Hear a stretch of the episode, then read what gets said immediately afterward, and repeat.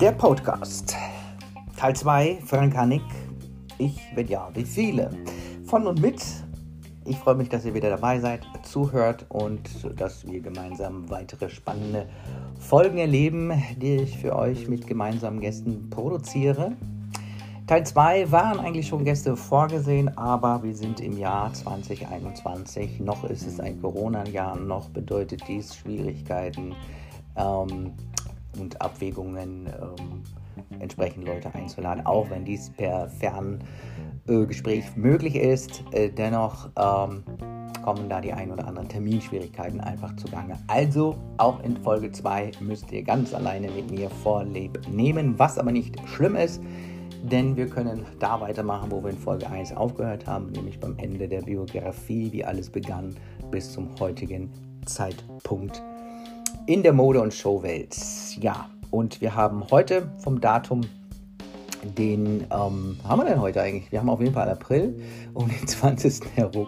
Mein Gott, man ist so verwirrt, ähm, dass man das noch nicht mehr, mehr irgendwie weiß. Auf jeden Fall äh, füge ich später hinzu das Datum. Also wir haben äh, den 21. April ganz genau. 21, 2021. Wenn ihr irgendwann den Podcast in der Zukunft hört, man weiß es ja nie, es war das Jahr des Coronas, wo eben genau meine Branche, die Modebranche, die Schauspielbranche, die Showbranche mega gelitten hat und weiterhin leidet. Ähm, alles, was mit Events zu tun hat, mit Entertainment im weitesten Sinne von Schaustellern, Zirkusbetrieben, Varieté, Theatern und so weiter, die frei arbeiten, die nicht im Auftrag des Staates arbeiten, haben die schwierigste Zeit ihres Lebens, was aus bestimmten Gründen schon auch letztendlich Arbeitsverbot nachkommt, muss man einfach sagen. Äh, momentan wurde wieder ein Gesetz erlassen bzw. verschärft, nämlich das sogenannte Infektionsschutzgesetz was eben zur Folge haben soll, dass man noch weniger sich trifft und bemüht und Ausgangssperren nach sich zieht. Deswegen auch eine Sendung ohne Gäste. Ähm, so hat dies aber auch wieder irgendwo dann doch was Gutes. Ich bin ein Mensch, der meist optimistisch ist und positiv ist und aus, das Beste, aus jeder Situation das Beste macht. So habe ich eben Zeit für den Podcast, den Teil 2 zumindest zu machen. Ja, allgemein gesehen, das Unternehmen Otis Modestudio ist fantastisch aufgestellt, es läuft fantastisch, ist sehr gut. Immer mehr Kunden nehmen äh, das Angebot an, über die sozialen Medien, sprich Facebook, Live-Sendungen zu sehen, um passende Mode, passende Bekleidung und Accessoires für sich zu finden mit dem bestimmten Thema, wie wir das machen. Und in der Zwischenzeit kommen auch große namhafte Firmen auf mich selbst zu, um denen das gleiche Konzept auszuarbeiten, was ich gerne natürlich auch tue, weil ich glaube einfach, dass dies schon längst die Zukunft war und jetzt eben sehr stark greift durch die vielen äh, Zwangsschließungen der Einzelhandelsgeschäfte. Ich habe gehört, hochinteressanterweise, dass in Asien dies schon längst, auch ohne Corona, gang und gäbe ist und war und ist. Dort gibt es mittlerweile einen Studiengang, wo man eben genau lernt, wie man, wenn man von Natur aus empathisch ist, verkauft mit viel Entertainment, mit viel Unterhaltung. Und das nicht nur, wie wir das kennen, durch die großen Player der Branche, QVC, HSE und diverse mehr auf der ganzen Welt, die also Teleshopping im TV anbieten mit eigenen Kanälen oder sogenannten Zeitfenstern bei anderen Kanälen, TV-Kanälen es ist ja nun mal so, seit Facebook spätestens 2010 kann jeder sich in der Öffentlichkeit präsentieren und äh, Dinge veröffentlichen, wo auch immer eine große Gefahr lauert. Das habe ich auch schon immer in Seminaren gesagt. Denkt dran, ihr veröffentlicht eigenverantwortlich Texte, Updates, was auch immer, was früher nur den äh, Medienanstalten, den Fernsehanstalten vorbehalten war. Und äh, ich mache jetzt einen kleinen Sprung. So ist es ja auch möglich, dass Fans, Menschen, Kunden sehr nah an ihren Star zum Beispiel drankommen, was niemals möglich gewesen wäre noch vor ein paar Jahren oder bei ne, 10, 12 Jahren. Heute chatten die meisten auch selber mit ihren Fans und umgedreht die Fans mit ihren Stars. Ähm, als das so anfing, gerade auf Instagram, habe ich nur gedacht, okay, dann hat sich jetzt auch die, haben sich jetzt auch die Boulevardblättchen erledigt, äh, die wir hier in Deutschland alle so kennen. Bunte und InStyle, was es alles so gibt. Oder InTouch. Meiner Meinung nach ein nicht so gutes Blättchen, weil es kaum positive Dinge über Personen des öffentlichen Lebens erzählt. Aber es hat sich nicht erledigt. Irgendwie lebt die Zeitung noch, weil sie sich natürlich auch anschließen den sozialen Medien und immer sehr, selber auch mehr auf äh, Kanäle gehen und selber Online-Content bereithalten, dass du eigentlich überflutet wirst heute, sobald du auf Google gehst oder dein Handy, dein Smartphone anmachst mit irgendwelchen Promi-News. Wenn man das irgendwann mal abgerufen hat, werden dann die Algorithmen automatisch so gespeichert. Ja, also das ist auch ganz gut, dass man also da nicht unbedingt deine Branche zum Erliegen gebracht hat. Und äh, ja, diese Branche Social Media hat natürlich auch wieder ihre eigenen Stars hervorgebracht. Und wir vergessen heute allzu schnell, wie hat das Ganze eigentlich angefangen? Das hat nämlich mit YouTube angefangen. Also zuerst war YouTube da und zuerst gab es die großen, unfassbaren YouTuber und YouTuberinnen, die immense Reichweite hatten. Und das kann ich euch sagen, das war viel, viel Arbeit, ähm, die nötig war, um bei YouTube tatsächlich Durchbruch zu haben und Erfolg zu haben auch wenn das Ganze sehr professionalisiert worden ist, mit eigenen Unternehmen, die eigene Studios gebaut haben, für Influencer, die sie unter Vertrag genommen haben, um möglichst professionell das Ganze zu tun. Denn auch bei YouTube war der Beginn der Influencer ganz einfach. Meist junge Menschen, jüngere Generationen haben über YouTube gezeigt, was sie benutzen für Produkte des täglichen Lebens. Meistens waren es Drogerieartikel, Kosmetikartikel, oder dergleichen Haarkosmetikartikel, wie färbe ich mir die Haare, blau, grün, bunt, wie sieht das aus. Das war der Beginn als Influencers oder einfacher gesagt des Bloggers. Und äh, ja, die Firmen haben dann damals einfach die Produkte zur Verfügung gestellt und zugeschickt, womit sich dann die Influencer und die Blogger auch eigentlich zufrieden gegeben haben, glücklich darüber waren und haben natürlich dann darüber berichtet, allerdings sehr neutral, auch mal negativ, wenn es eben nicht äh, das Produkt das versprochen hat, was es versprochen sollte, laut Werbung. Tja, und das Ganze hat sich dann wieder verselbstständigt, wie das so ist, im Laufe der Zeit mit sehr viel gekauften Content, also mit äh, Influencern, die eben im Auftrag Werbung machen für bestimmte Dinge. Es hat alles seine Berechtigung, aber auch hier ist wieder etwas Folgendes passiert, nämlich dass die Industrie, die Werbung, ich bin ja auch ein Werbetreibender, Potenzial gesehen hat, mit Bloggern, mit Influencern Geld zu verdienen oder Geld zu generieren. Ich war immer selber nicht so sehr überzeugt, ähm, gerade als Mitveranstalter der Berlin Fashion Week. Ähm, habe ich es anfangs nicht so verstanden, warum soll ich jetzt Blogger und Bloggerinnen einladen und möglichst noch in die erste Reihe setzen, damit die dann ihr Urteil geben über die Designer, die dort gezeigt werden, weil ich denen einfach nicht die nötige Kompetenz äh, zugesprochen habe, dass sie das äh, können, was ein jahrelanger Modejournalist, der Modejournalist ist ein Studiengang nach wie vor, Modejournalismus, äh, habe ich einfach abgesprochen. Das war gar nicht so schlecht, diese Einstellung, denn die Vogue hat im Jahre 2015, meine ich, ein, eine Studie in Auftrag gegeben, wo es genau darum ging, sind Blogger, sind Influencer wirklich so einflussreich, dass die Werbung sie benötigt, sie braucht, dass vor allen Dingen das, der Designer oder das Produkt sie braucht. Erstaunlicherweise sagte die Studie aus, nein, eigentlich nicht. Es ist ein Phänomen, es ist ein Zeitgeschehen. Auch Blogger und äh, Stylisten, Blogger und ähm, entsprechend die Menschen, Influencer, haben eine Berechtigung durchaus. Es ist eine angenehme Art und Weise, über ein Produkt zu sprechen, es weit zu verbreiten. Äh, aber ob tatsächlich aufgrund dessen ein Kauf suggeriert wird oder ein Kauf äh, getätigt suggeriert wird, ja. Aber ob ein Kauf getätigt wird, dann tatsächlich ähm, aufgrund der Besprechung eines Produkts, einer Modemarke oder irgendwas oder auch eines Autos und so weiter, das konnte man nicht so recht nachvollziehen. Da mittlerweile sich auch dies wieder weiterentwickelt hat und große, ich sag mal, große Stars in der Influencer-Szene hervorgebracht worden sind, glaube ich schon, dass eine gewisse Kaufentscheidung beeinflussbar ist durch Influencer und Blogger.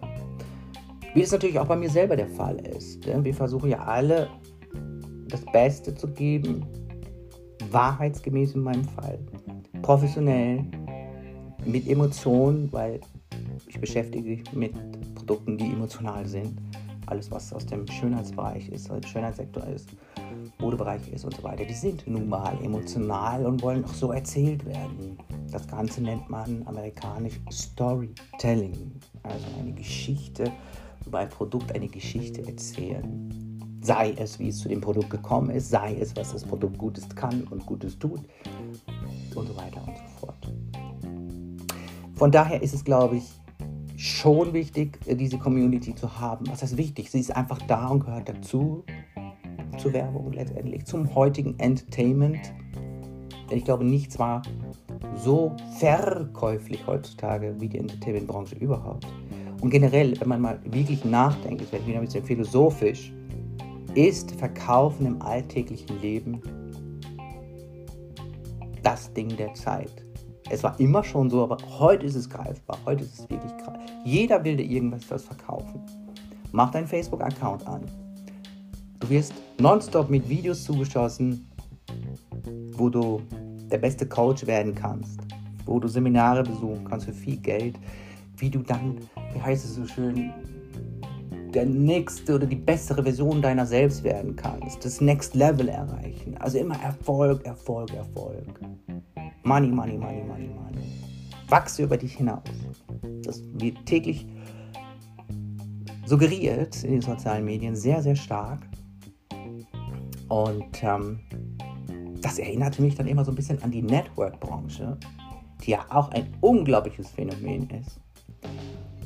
Auch wenn sehr viele Menschen immer noch gegen Network reden, gegen Network Marketing, man kann eigentlich Erfolg nicht wegsprechen, wenn man sich dort die Umsätze anschaut und auch anschaut, dass nicht alle, aber vereinzelte Networker wirklich es zu sehr, sehr viel Wohlstand gebracht haben durch knüppelharte Arbeit. Also ich mag nicht die Networker, die erzählen, ja, das ist alles so leicht und in einem Monat hast du dein Auto und 20.000 Euro im Monat und so weiter.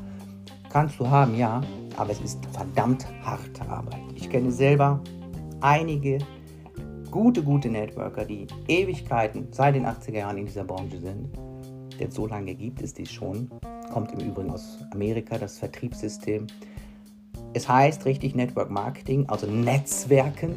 Das gab es also vor den Social Medien schon. Netzwerken, sich mit Menschen äh, äh, zu unterhalten, zu vernetzen das ging damals immer zuerst über die Familie, über die Freundeskreise, ein Produkt anzupreisen. Aber eigentlich geht es in diesem Bereich nie um ein Produkt, nicht um das Produkt, sondern darum, wieder den nächsten Menschen zu begeistern, auch dieses Produkt zu verkaufen. Das ist das typische Network Marketing, was man gerne mal verwechselt, auch mit einem Pyramidensystem, mit einem Schneeballsystem, was grundsätzlich auf der Welt verboten ist wo es dann darauf geht, eben mehr Menschen reinzubringen, die dann unter deiner sogenannten Linie sind, unter deiner Downlinie sind und eben Umsatz bringen, wo du dann als erster immer weiter natürlich auch noch provisioniert wirst von jedem, der reintritt in deine Linie, kurz erzählt, einfach erzählt, auch nicht professionell erzählt. So ist Network Marketing. Also auch hier geht es rein immer ums Verkaufen. Der große Gewinner sind neben einzelnen Networkern natürlich immer die Firma, die dieses Produkt herstellt oder die diesen Networkplan zur Verfügung stellt. So ist es aber. In der gesamten Wirtschaft ist es so. Deswegen soll man das nicht so schlecht reden. Es ist immerhin tatsächlich eine Chance, Unternehmer zu werden, selbstständig zu werden. Aber ich warne davor, dass nicht jeder ein Unternehmer ist oder nicht jeder geboren ist, ein Unternehmer zu sein. Das ist der große Unterschied. Und Menschen begeistern muss. Das ist einfach das Wichtigste in dieser Branche. Ihr merkt, ich komme gerade von Hölzchen auf Stöckchen, gehe quer durch, durch alles, was mit Verkauf, Marketing und Werbung zu tun hat. Was es dort für verschiedene Dinge geht. Wir haben jetzt Verkaufsfernsehen besprochen, wir haben das Neue besprochen, äh, wie verkaufe ich auf Facebook Live meine Produkte oder dass es das eben auch gibt, wie man es genau macht, erzähle ich vielleicht noch in einer der anderen Folgen, die äh, kommen werden. und eben das äh, Phänomen Network Marketing haben wir jetzt auch schon abgehandelt. Ähm, in diesem Podcast geht es allerdings eigentlich vorwiegend darum, Mode, Show, Entertainment hinter den Kulissen. Kurz nochmal für die Menschen, die die erste Folge nicht gehört haben. Mein Name ist Frank Haneke. Ich bin ja, jetzt schon knapp 30 Jahre oder wir sind drüber in der Branche tätig und äh, 50-jährig dieses Jahr geworden. 2000 und wow, was haben wir denn? 21, geboren 71 am 26. März. Mein Name ist Frank ich könnt ihr einfach googeln und dort werdet ihr alles erfahren. Gebt immer den Zusatz ein, Mode, RTL oder Fernsehen oder irgendwas, damit ihr auch den richtigen Frank Hannig äh, googelt und äh, dort die Ergebnisse findet. Denn es gibt noch einen Namensvetter, der als Rechtsanwalt tätig ist in den neuen Bundesländern in Dresden. Deswegen da immer einen Zusatz hingeben, der zu mir passt. Oder die Webseite besuchen utes-modelstudio.de. Was wollen wir eigentlich tun in diesem Podcast? Wir wollen natürlich auch nicht nur stockenernst Themen behandeln. Wir wollen auch Hintergründe vor allen Dingen euch erzählen, die uns passiert sind. Uns, das sind eigentlich meine Teams, die um mich herum sind und waren. Das bin ich natürlich nie alleine. Ich habe immer tolle Menschen um mich herum, die mit mir das tragen, was ich als Vision habe und wie ich mich selbst am besten ausdrücken möchte. In meinem Falle hat das Marketing, der Verkauf, die Mode, die Schönheit, der Lifestyle immer mit Kunst zu tun. Ich versuche alles immer zu inszenieren in künstlerischer Art und Weise. Mal anspruchsvoll, mal nicht so anspruchsvoll. Es kommt immer natürlich auch auf das Budget der jeweiligen Produktion an.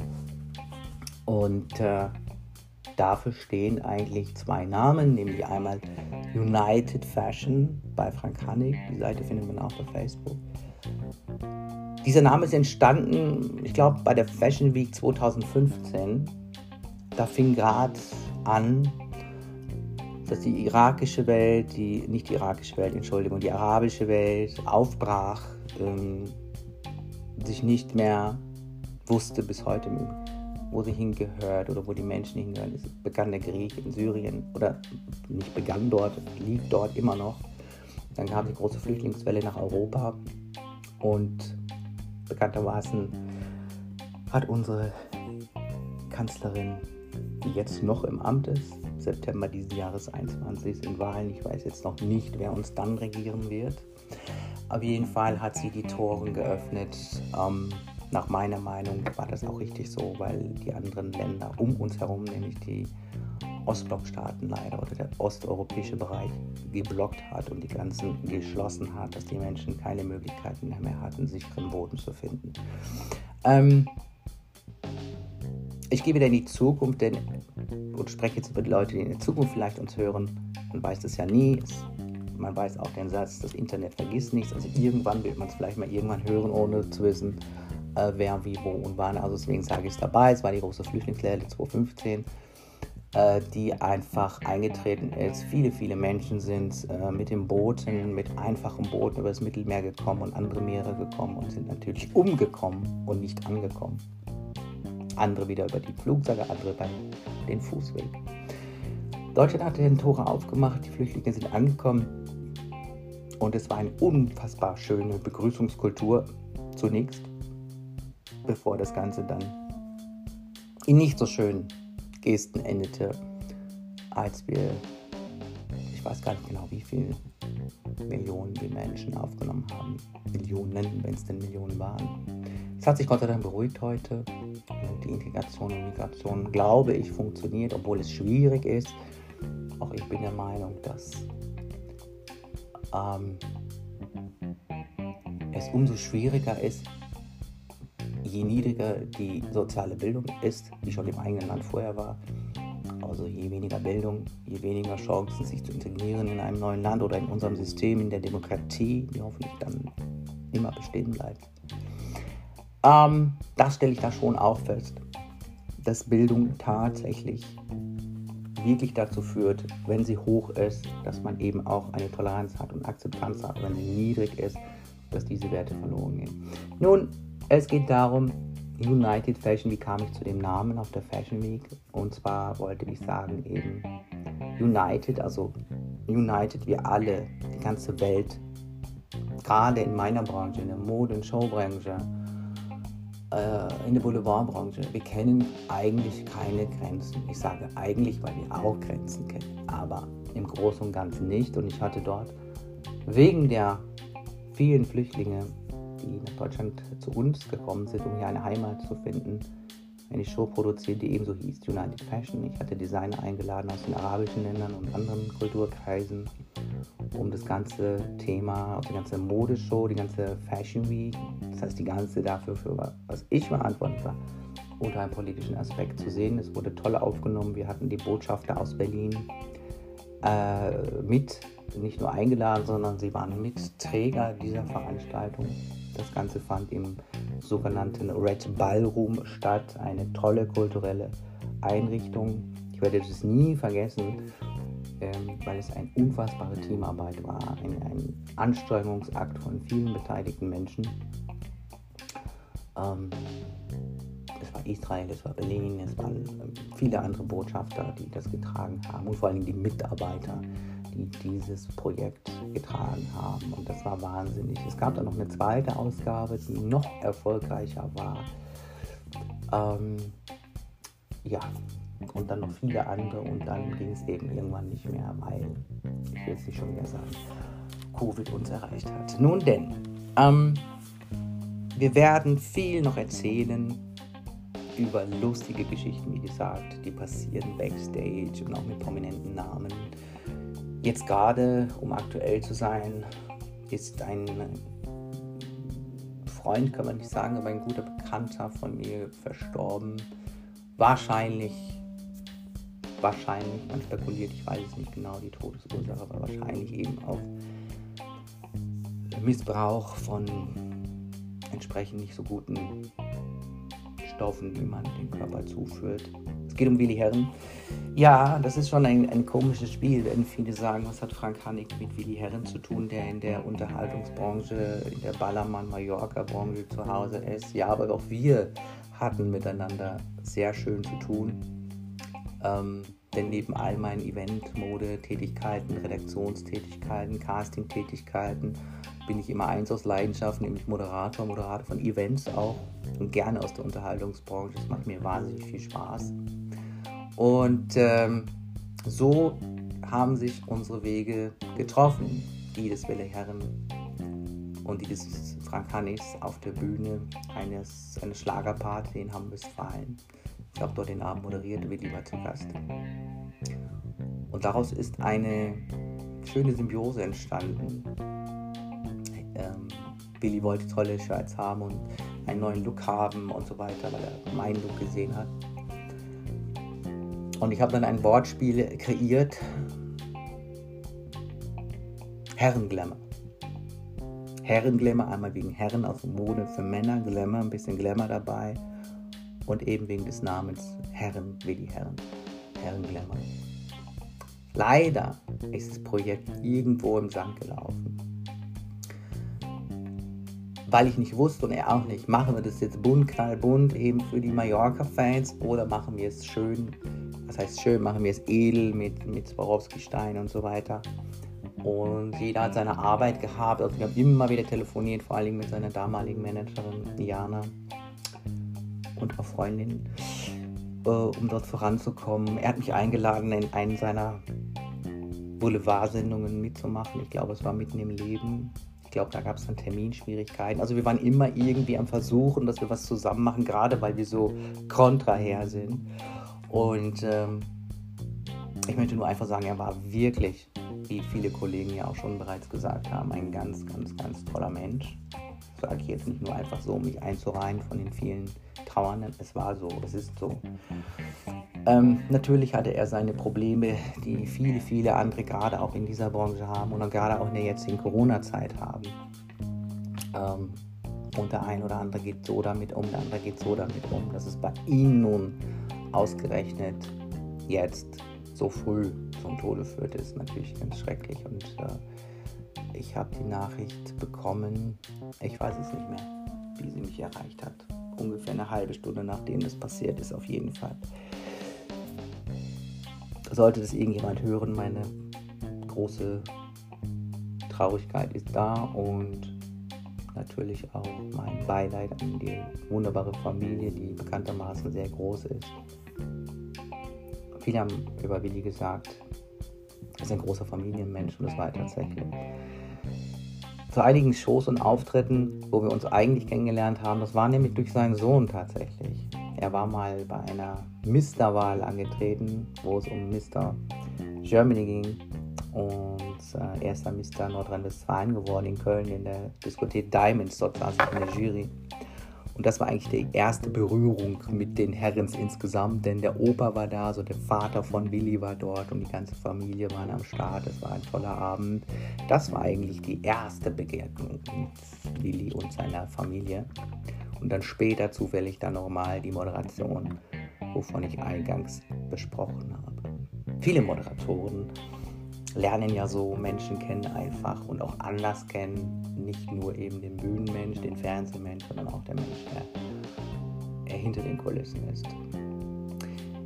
Diese Tage sind noch weitere Menschen von uns gegangen. Gerade heute, morgen, am Mittwochmorgen. Ähm, ich glaube, wir haben heute den 24. April. Ist ein ganz toller, toller Schauspieler gestorben.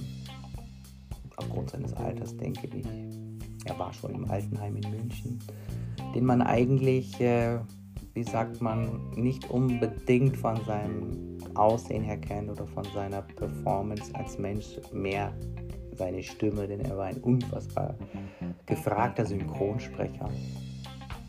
Ich kannte ihn natürlich noch, ähm, wie viele andere natürlich auch in meiner Generation von den tollen 80er Jahren Serien, zum Beispiel vom ZDF Rewind der Rennbahn, dort hat er mitgespielt, hat eine große Rolle. Ich glaube sogar auch bei den Guldenburgs, da bin ich mir jetzt nicht so sicher. Und natürlich viele Derricks-Folgen und der alte Folgen, also die typischen ZDF-Krimiserien, die es freitags immer gab, die ich großartig fand und heute immer noch bei YouTube schaue. Dort war er viel zu Gast und in den 50er, 60ern war er natürlich der Charming Boy der deutschen Fernsehlandschaft und auch Theaterlandschaft. Er war ein begnadeter Theaterschauspieler. Ich rede von Thomas Fritsch, der leider heute auch verstorben ist.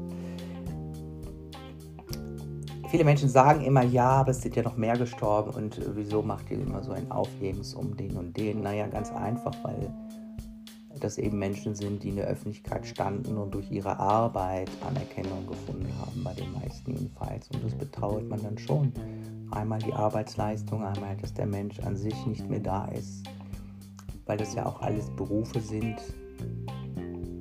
die dem Allgemeinwohl dienen, eine Unterhaltung eben. Und gut oder schlecht obliegt natürlich dem ureigenen Betrachter. Weitere Menschen sind auch von uns gegangen, aus meinem direkten Umfeld, aus meinem beruflichen Umfeld. Die Namen brauche ich nicht zu nennen, weil es doch doch privat ist und ähm, einmal ein Mensch, der mir in keinster Weise nahe stand, trotzdem schockiert dann sowas doch, ne? wenn es plötzlich passiert. Dann eine Dame, die eigentlich vorgesehen war, eventuell bei uns mitzuarbeiten im Team, ist dann auch auf ganz merkwürdigerweise verstorben. Sie fühlte sich nicht wohl, ist ins Krankenhaus gegangen. Und ähm, dort hatte sie dann einen Herzstillstand und man hat sie nicht wiederholen können. Ja, das sind, das sind natürlich Fälle, die gerade jetzt in der Zeit des Coronas natürlich dann noch dazukommen, zu der Schwierigkeit, zu, der, zu dem täglichen Bewusstsein, dass das Leben endlich ist und tatsächlich in fünf Minuten vorbei sein kann nicht nur morgen, wie man immer sagt, vorbei kann, es kann schon in drei Minuten vorbei sein. Man weiß es nicht, Gott sei Dank. Wenn wir Menschen natürlich das akzeptieren würden, ich versuche das immer zu tun, mein ganzes Leben schon, und annehmen würden, dass der Tod zum Leben gehört. Ohne Tod kein Leben, ohne Leben kein Tod. Nein, das war falsch. ohne Tod kein Leben. Ähm, dann würden viele Menschen vielleicht auch anders leben, leichter leben vielleicht. Ähm, weil wir alle gehen irgendwann von diesem Planeten. Die Frage ist nur, wie Und wann vielleicht. Aber dass wir gehen, ist eine Tatsache. Und wenn einem das doch so wahnsinnig bewusst wird, vor allen Dingen den Politikern auf der ganzen Welt, ich glaube, es ist denen bewusst, aber sie vergessen natürlich durch ihre ungeheure Verantwortung und Aufgaben, die sie jeden Tag haben, vergessen sie natürlich daran zu denken. Denn sonst könnte ich mir nicht erklären, warum trotzdem um Dinge gehadert wird, Sabotagen, Krieg geführt wird. Keine Ahnung. Wenn man denn weiß, man geht doch sowieso. Also da verstehe ich die Machthungrigkeit nicht. Auch in den Geschäftszweigen, in den Managern-Ebenen nicht. Man kann nichts mitnehmen, das ist einfach so. Man, es ist nicht vorzuwerfen, wenn man für seine Familie sorgt, für seine Angehörigen sorgt oder eben als Politiker für sein Land im positiven Sinne sorgt und für die Nachfolgegeneration. Weil leider hat es sich irgendwie so entwickelt, dass doch viele für sich selbst in erster Linie sorgen, als wie für die Gemeinschaft. Wenn man da ein bisschen spirituell drüber nachdenkt, ist es eigentlich sinnlos. Ich denke, man sollte nicht nur vor dem Gesetz gleich sein, sondern vor Gott sowieso, wenn man denn gläubig ist und alle Menschen gleich behandeln. Denn wir sind alle eins, Mensch. Und das haben wir gemeinsam, wir sind Mensch. Und es spielt nun wirklich nicht die Rolle, wo man herkommt. Für mich zählt allerdings, dass es eine Rolle spielt, welche Bildung man erfährt. Und das ist das Mensch wichtigste und der größte Auftrag, die die älteren Generationen haben, dafür zu sorgen, dass die nachfolgenden Generationen eine gute Bildung erfahren. Denn das mindert die Gefahr von Krieg, das mindert die Gefahr von Korruption, das mindert die Gefahr von sogenannten Eliten, die sich abheben von anderen Menschen. Es gibt natürlich auch eine Intelligenz, die man falsch einsetzen kann gegen Menschen, sich selbst wieder hervorzuheben. Hier sind wir wieder philosophisch abgezweigt. Kommen wir zurück zur Mode, kommen wir zurück zum Showgeschehen. Wie wird es dieses Jahr aussehen mit der Vorstellung der verschiedenen großen Modehäuser? Eigentlich weiß man das noch nicht. Natürlich bereitet jedes Label von Gucci, Versace, Chanel äh, ihre Online-Präsenz weiter aus und ihre Shows weiter aus, dass man das immer online äh, sehen kann. Es gibt einen Vorteil dabei, dass das nicht nur den Einkäufern und den geladenen Gästen vorbehalten ist, den Prominenten, den Schauspielern, wer auch immer eingeladen wird, sondern die Allgemeinheit in der Regel Zugriff hat auf diese Shows. Das ist neu und jeder hat das Vergnügen, die neuesten Kreationen zu sehen, die meist erst ein Jahr später dann auch tatsächlich käuflich zu erwerben sind wann wir Präsenzveranstaltungen durchführen können, ist immer noch eine große Frage. Für mich selbst auch, denn glaubt mir auch, mir brennt es auf der, soll ich sagen, auf den Nägeln endlich wieder ein Event zu machen und aufzutreten, Modenschauen zu zeigen und so weiter. Das ist ja ganz klar, das ist der, das, das Herz, das ist der Ursprung von allem, was ich selbst in meinem Leben gemacht habe. Aber auch das wird sich irgendwann irgendwie durch irgendwelche Mittel wieder möglich sein lassen. Möglich machen lassen. Möglich sein Ja. Wir werden sehen. Ähm, online habe ich mich daran gewöhnt, Events und Shows zu präsentieren und zu produzieren. Das meiste eben im Moment von Gutes Modestudio, die Live-Sendung, wo wir Mode zeigen, Trends zeigen und auch anbieten und verkaufen natürlich. Das wird sich aber auch weiterentwickeln, dass wir mehrere äh, Shows, Live-Shows anbieten mit unterschiedlichen Segmenten, Themen, Produkten und so weiter. Aber irgendwann wäre es einfach auch schön, live die Menschen wieder zu begegnen und sich zu treffen und zu unterhalten mit den Menschen, die im Moment online jemand unterstützen, durch Kauf, durch, durch Danksagungen und so weiter.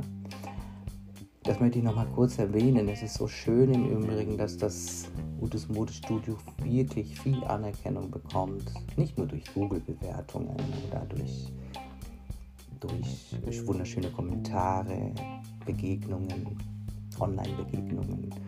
Es werden auch Geschenke geschickt. Also die Anerkennung beruht darauf, dass die Menschen merken, dass dieses Unternehmen einfach ganz viel Herzblut hat, äh, um das Beste für die Kunden zu erreichen im Bereich Service-Dienstleistung. das spielt bei mir selbst auch meine der wichtigsten Rollen. Meine Kunden, zum einen die, die mich beauftragen, irgendwie Marketing oder Shows zu machen oder zu spielen, zu moderieren, 1000 Prozent zu befriedigen, aber die sind nur dann zufrieden, wenn natürlich das Publikum, der Endverbraucher zufrieden ist. Also ist dies auch meine höchste Priorität. Weiter ist mir äh, gegeben, dass ich Nachwuchs fördere.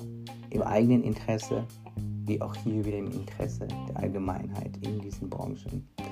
Es ist so schwer, ich erfahre es gerade wieder in dieser Tage, Menschen zu finden, die wirklich geeignet sind für so etwas, für einen Einstieg in die Welt, egal ob als Darsteller oder vor der Kamera oder hinter der Kamera oder in Unternehmensführung.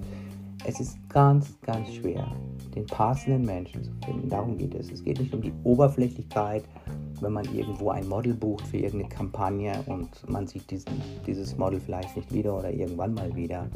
Aber ich brauche immer Menschen um mich, auch beruflich, die eine Bindung zu mir haben, die man gegenseitig aufbaut. Und so ist mein Team oder so ist auch die Ude selbst gesteckt. Wir brauchen Bindungen zu Menschen, wo, wo es mehr geht als um Arbeit. Und weil unsere Erfahrungen beiderseits sind da einfach so stark, dass daraus die größte Kreativität wachsen kann. Für alle. Unser Unternehmen ist so aufgebaut, dass es jedem Mitarbeiter bestmöglichst gut gehen soll. Finanziell wie auch privat. Und wir sehen uns wirklich als Familie. Früher hat man immer gehört, ja, ein Familienbetrieb. Das bedeutet aber in der Regel, dass die Gründer noch privat sind, also die Gründer, die Inhaber, die Familie ist, beziehungsweise die Person mit Familie, die das Unternehmen gegründet hat, aber dann Mitarbeiter eben da waren. Ich habe aber noch nie ein Familienunternehmen erlebt, wo auch die Mitarbeiter wirklich Familie sind, außer dass man es sagt. Aber zu spüren und wirklich zu merken, ist es sehr selten. Ich kann mir vorstellen, dass es bei der Firma Trigema der Fall ist, die hier in Deutschland ansässig ist und tatsächlich meines Wissens nach auch immer noch das hauptsächliche Geschäft in Deutschland tätigt, auch die Produktion. Dort wird dieses Familienbetrieb gelebt im Sinne von, wie man es früher eigentlich nur im Bergbau kannte, gerade hier im Ruhrgebiet, wo auch ich herkomme, war das, glaube ich, wirklich der, der Fall wenn wir nicht von Familie reden, dann reden wir vom Team auf jeden Fall. Von Zuverlässigkeit, vom Miteinander. Es ging darum, dass es ganz klar war, wenn die Kinder eines Mitarbeiters in den Betrieb möchten, dass dies nicht eine Frage war, sondern eine Selbstverständlichkeit war. Also wer damals seinen Vater wie ich selbst auf den Zechen hat arbeiten gesehen, der wusste eigentlich immer, wenn ich möchte, habe ich dort immer eine Ausbildung oder einen Arbeitsplatz. War natürlich nicht meins und habe mich für andere Wege entschieden. Aber was ich sagen will, das gleiche ist, glaube ich, bei Trigema, so wie ich es in Reportagen verfolgt habe, dass jeder, der dort arbeitet, dessen Familienangehörige einen Platz finden können, solange die Wirtschaftslage das natürlich hergibt des Unternehmens. Also, ich komme jetzt leider nicht auf den Inhabernamen, ähm, dort wird es noch so gelebt auf jeden Fall. Und der Inhaber ist ein Mensch, der sich sehr für die Demokratie einsetzt, im Betrieb, in der Politik und so weiter. Nun, ähm, sowas halte ich für wichtig, um Werte aufrechtzuerhalten, gerade weil es immer mehr große äh, Unternehmen gibt, die durch Fonds und sonstiges Aktien finanziert sind, die auch ihre Berechtigung haben, aber wo dort eigentlich äh, die Firma, ich nenne es mal mit meinen Worten, eine Fiktion ist. Die Fiktion wird durch Menschen in Wirklichkeit sozusagen, durch die Manager und verschiedenen Mitarbeitern dann aber eigentlich ist eine Aktiengesellschaft, eine Aktiengesellschaft. Also da auch wenn aus Familienbetrieben oft Aktienbetriebe werden, es ist, es ist irgendwo ein visuelles Konstrukt sozusagen. Und ähm, mit dem eigentlich nur ein Ziel hat, Geld zu verdienen, egal wie, würde ich behaupten. Meist geht es dann auf Kosten Mitarbeiter oder auf Kosten der Qualität, um möglichst viel Rendite zu haben und zu bekommen. Dann sind wir wieder gerade in der Modebranche auch, wenn es darum geht, wo produziere ich denn meine Mode, wo produziere ich meine Textilien. Da da auch natürlich der Profit am meisten zählt, sucht man sich dann die Länder aus, die möglichst wenig kosten. Das ist auch ein großer Zwiespalt, den ich in aller Zeit mit mir führe und immer noch ist. Wir kennen Bangladesch, China, Indien, Taiwan und so weiter, die immer dafür standen, sehr günstig Textilien herzustellen. Und wenn ich heute bei Unternehmen sehe, die im sehr günstigen Sektor angesiedelt sind, dass ein T-Shirt 3,50 Euro kostet, im Normalpreis, ist kaum nachvollziehbar, wie das geht, dass dann das Unternehmen, also der Handel, noch Profit davon hat.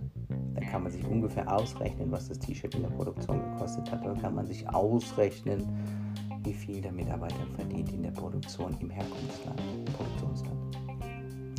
Nun, auch ich versuche in unserem Unternehmen Aufträge nicht im textilen Bereich, sondern mehr im Marketingbereich, was äh, Computerprogramme und so angeht, in diese Länder als Auftrag zu geben, um für mich äh, Dinge zu entwickeln, wie ich sie mir visuell im, im, im äh, Online-Software-Bereich vorstellen kann. Weil dort sitzen Genies tatsächlich und dort gebe ich gerne die Aufträge hin, wegen der Zuverlässigkeit und auch wegen des äh, Genius einfach. Und dass ich sie gut bezahlen kann, was für uns immer noch wenig ist, aber für sie sehr viel, wo sie lange von leben können. Also ich versuche ein bisschen das in unserer Firma oder mit unserer Firma zu tun, äh, etwas zurückgegeben, etwas Soziales, auch in Deutschland natürlich. Letztendlich ist es so, dass wenn wir jetzt von Bangladesch ausgehen, ähm, man will, weiß, dass die, auch wenn es Nachbesserungen gab, auch wenn es Forderungen gibt, auch von Europa, ständig, die Arbeitsbedingungen zu verbessern der Menschen und so weiter, ist es immer natürlich noch weit weg von dem, was Standard sein sollte. Zumal jetzt auch politisch rausgekommen ist, dass es in Asien, in China eine Minderheit gibt, eine Menschenminderheit gibt. Ich weiß nicht mehr den genauen Namen, um ehrlich zu sein. Die auf jeden Fall dem Islam zugehören. Diese Menschen nutzt man als Arbeitskräfte für die Textilindustrie hauptsächlich und ähm, bekannte Modenamen, die Sie alle kennen, lassen dort für unfassbar wenig Geld, wenn überhaupt, ja, viel Geld natürlich an den Staat oder wer auch immer dafür verantwortlich ist. Naja, um dann die Mode hier zu verkaufen, aber natürlich nicht günstiger, sondern zum normalen Preis. Und dann kann man sich ausrechnen, wie hoch die Marge dort ist für den Geschäftsinhaber. Ich spreche von einer spanischen Firma, die äh, in Europa oder vielleicht auf der ganzen Welt sehr, sehr führend ist. Äh, aber nicht nur, nicht nur diese spanische Firma, also auch andere Firmen, Firmen aus Schweden und so weiter tun das. Das ist moralisch höchst bedenklich. Ähm, und da sind wir wieder ungefähr in der Mitte, wo ich gelandet bin vorhin beim Erzählen, bei der Moral und bei den Propheten und so weiter. Wie kriegt man das zusammen? Also ihr seht schon, wir haben viele Themen, die wir einzeln besprechen könnten, wo ein Thema wahrscheinlich immer für eine ganze Folge ausreichen würde. Aber dennoch habe ich mich dafür entschieden, dass dieser Podcast unterhaltsam und informativ sein soll. Und Informationen sind nicht immer nur positiv oder schön, wobei ich mir auf der Fahne geschrieben habe, gerade weil wir äh, zurzeit täglich mit eher negativen Content berieselt werden, einen positiven Content zu schaffen. Das ist auch der Fall. Also das wird auch so sein natürlich. Aber immer wieder möchte ich euch natürlich gerne Hintergründe auch vermitteln, um äh, damit ihr mehr Einblick habt, den ihr vielleicht so nicht hättet oder nicht bekommen hättet. Wir wissen es nicht genau. Diese Folge möchte ich beschließen indem ich euch eine ganz gute Zeit wünsche bis zur nächsten Folge. Die dauert jetzt nicht mehr so lange wie diese zweite Folge. Ist eigentlich schon am kommenden Wochenende geplant. Dann äh, mit Ute Sondermann auf dieser Dame schaut gerade die Werbewelt und die Unternehmenswelt, wie sie einfach die Menschen verzaubert und ihre Mode über Facebook anbietet. Nicht nur über Facebook, aber hauptsächlich. Hochinteressant, hochspannende Frau. Und äh, sie wird auf jeden Fall dann in Folge 3 hier Gast sein, obwohl es in Folge 2 vorgesehen war. Ehe dazu dann aber auch ihr Ehemann ein Bonus sozusagen, der auch seine Geschichte natürlich dazu zu erzählen hat. Ich bedanke mich vielmals und wünsche euch, wie gesagt, eine ganz, ganz tolle Zeit.